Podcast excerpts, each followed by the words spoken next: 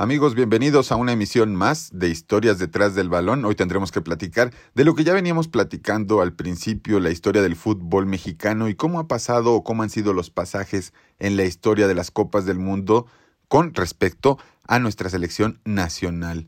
Pues bueno, tendremos que platicar de muchas cosas. Hay detalles muy curiosos. Por ejemplo, en la segunda Copa del Mundo, que es el tema que abordaremos hoy, se jugó en Italia en 1934 y tuvimos que calificar para no asistir.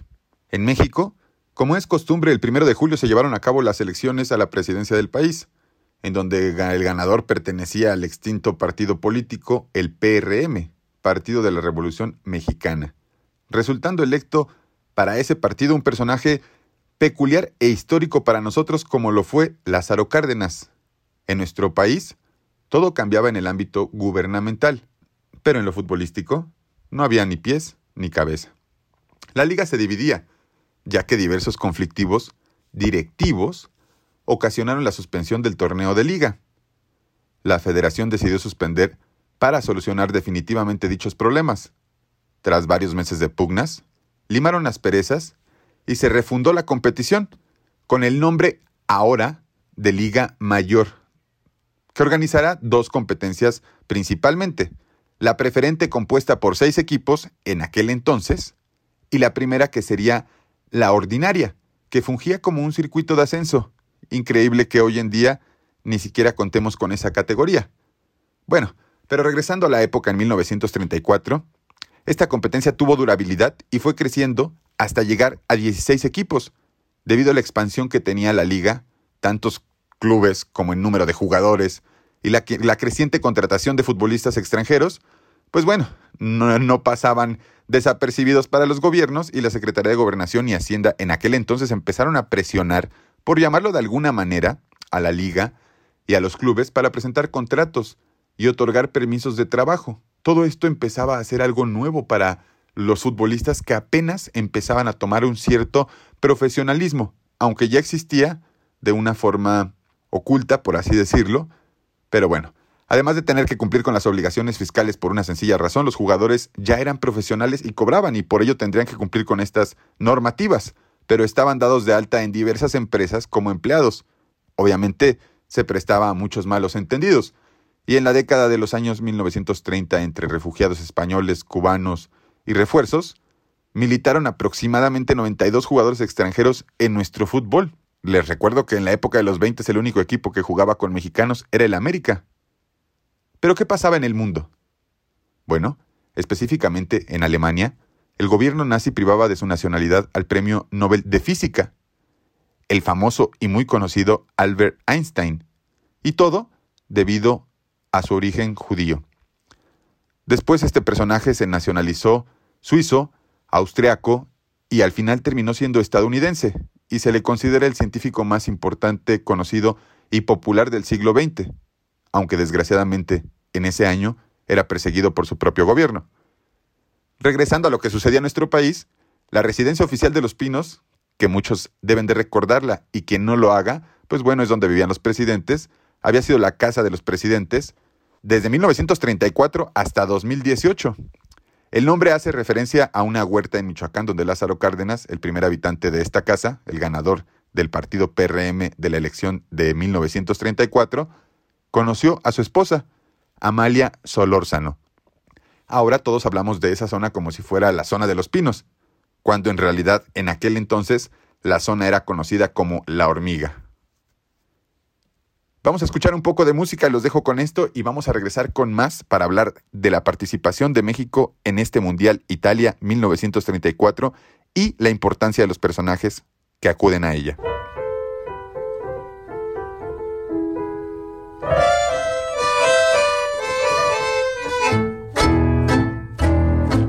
Estas noches de frío, de duro cierzo invernal, llegan hasta el cuarto mío las quejas del arrabal. En estas noches de frío, de duro cierzo invernal, llegan hasta el cuarto mío las quejas del.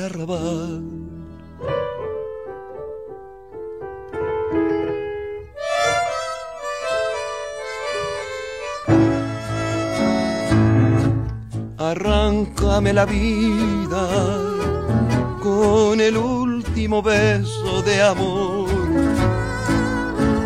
Arráncala, toma mi corazón Arráncame la vida y si acaso te hiere el dolor, ha de ser de no verme porque al fin tus ojos me los llevo yo.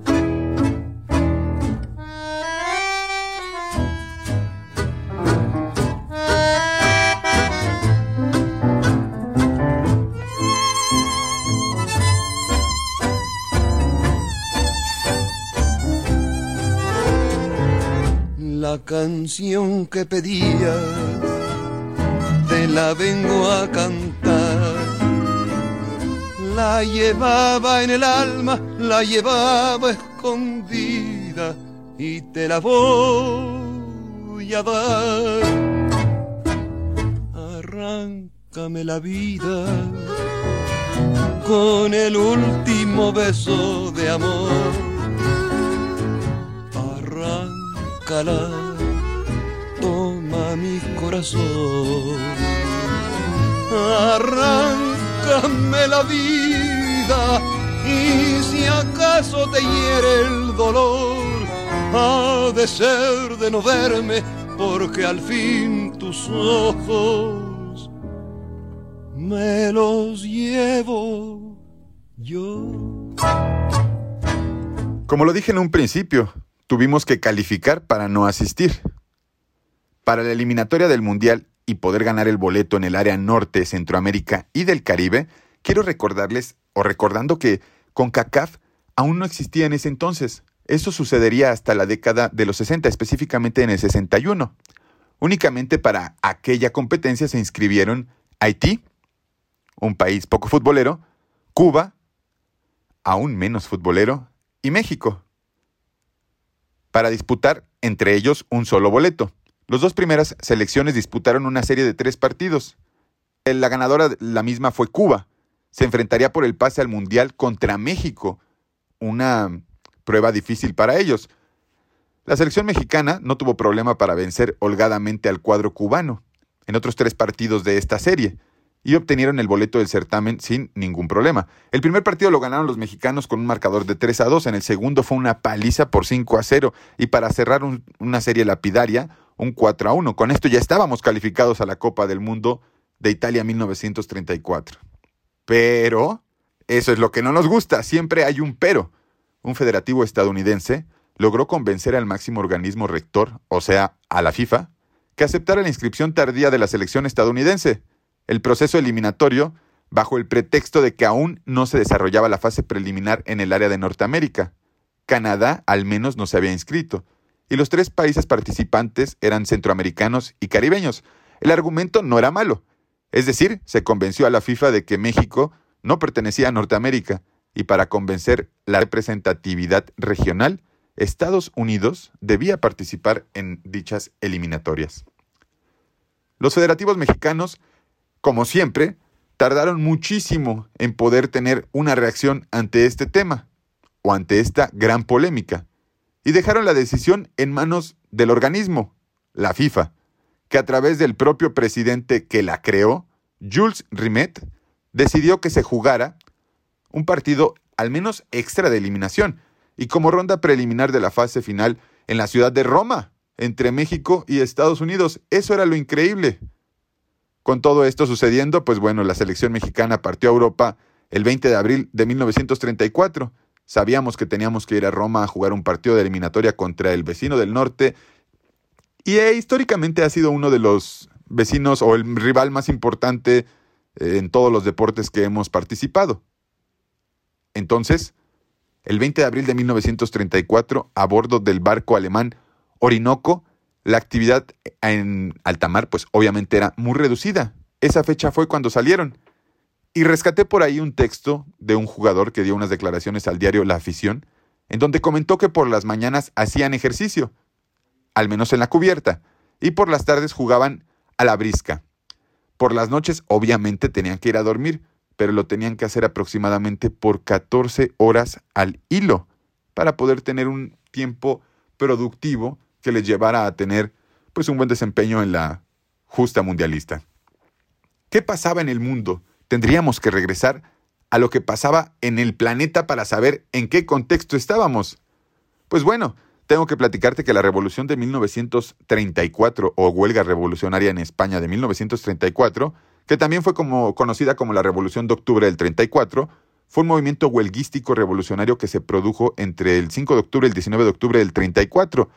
Y la historiografía o los historiadores han debatido mucho sobre si este suceso fue el preludio de la posterior guerra civil española, que llegaría un par de años más tarde, en 1936, y que acarreó otra gran cantidad de refugiados a nuestro país. ¿Qué es lo que pasaba con estos refugiados? Evidentemente los incorporaban a nuestra liga y muchos de ellos más adelante tendrían que representarnos o hacerse presentes en el balompié nacional. Los dejo con una canción que se escuchaba en la época, algo mágico que se puede lograr solo a través de la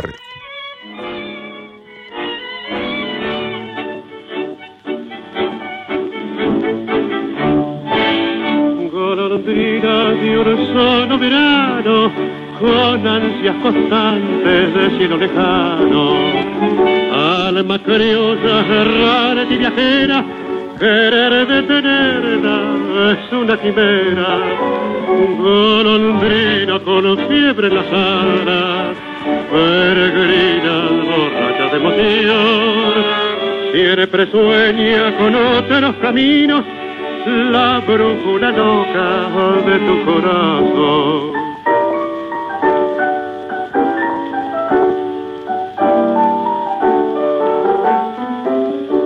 Criollita de mi pueblo, bebeta de mi barrio, la golondrina un día su vuelo detendrá.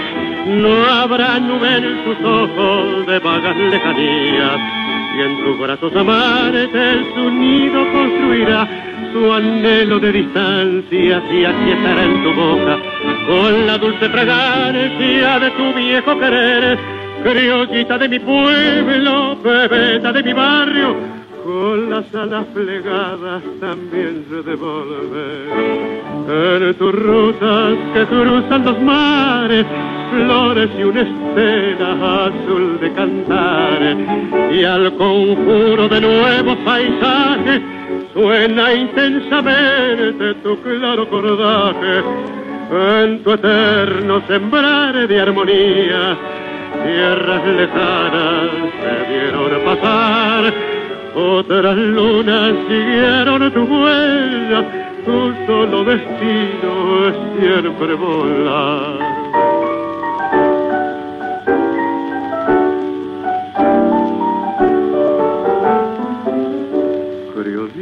de mi pueblo, bebeta de mi barrio, la golondrina un día su vuelo detendrá. No habrá nube en sus ojos de vagas lejanías, y en tus brazos amares su nido construirá. Su anhelo de distancia se aquietará en tu boca, con la dulce fragancia de tu viejo querer. Criollita de mi pueblo, bebeta de mi barrio, con las alas plegadas también de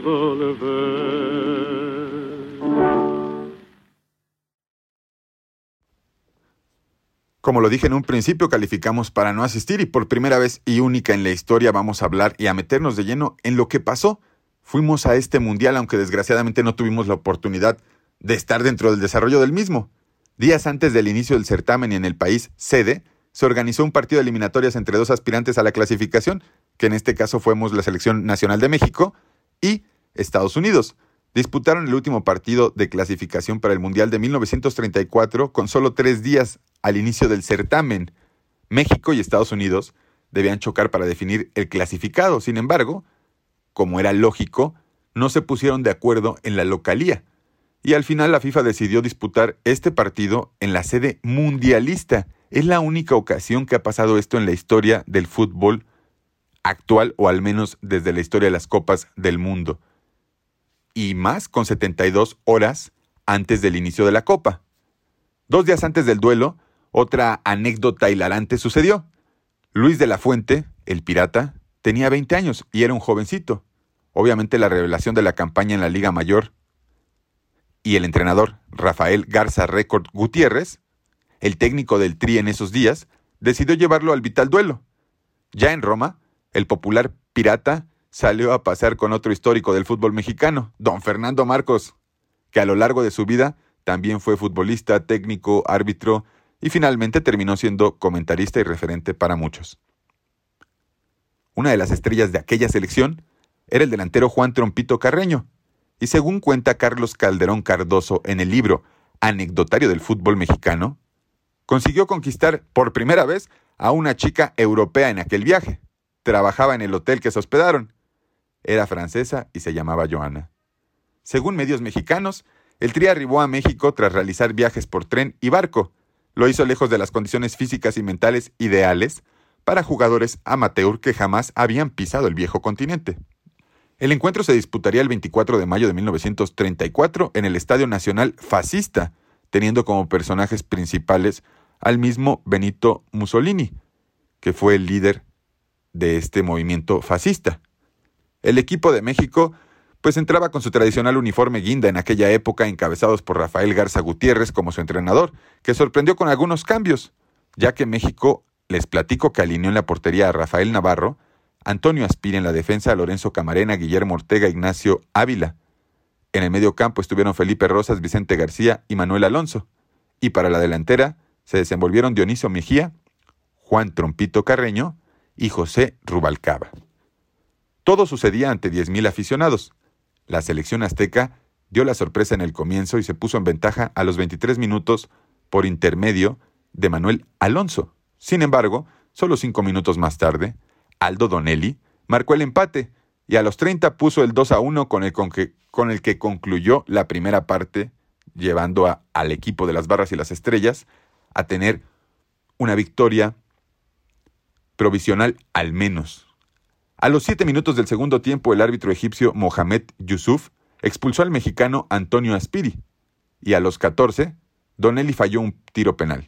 Sin embargo, el mismo goleador, como siempre suele ser, se recuperó y convirtió el 3 a 1 a, a 16 minutos del final.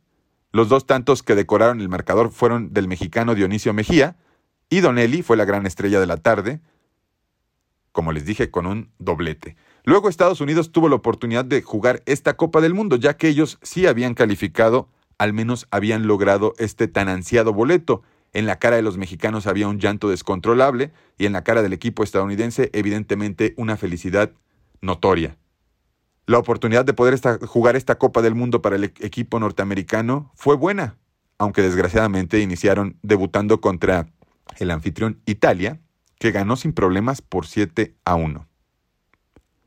Déjame contarte un dato curioso. Benito Mussolini era el poderoso de Italia, los camisas negras, y en aquella ocasión Fernando Marcos contó que realizaban una manifestación y ellos estaban metidos entre la gente y cantaban.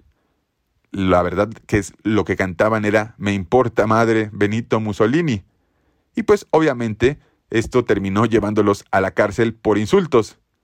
En el estadio, pues muchos ni cuenta se dieron que jugadores de la selección mexicana no habían estado en este compromiso tan, tan importante. ¿Cómo viste la participación de México en 1934? Calificamos sin poder estar ahí, nos quedamos en la orilla. Una vez más, las decisiones de los directivos, la falta de profesionalismo de los jugadores nos llevaron a tener un resultado negativo. Me da mucho gusto que me acompañes en Historias del Balón. La próxima semana nos esperamos con más y vamos a seguir platicando de todo lo que pasaba en el fútbol internacional, en el mundo y en la sociedad, en las Copas del Mundo.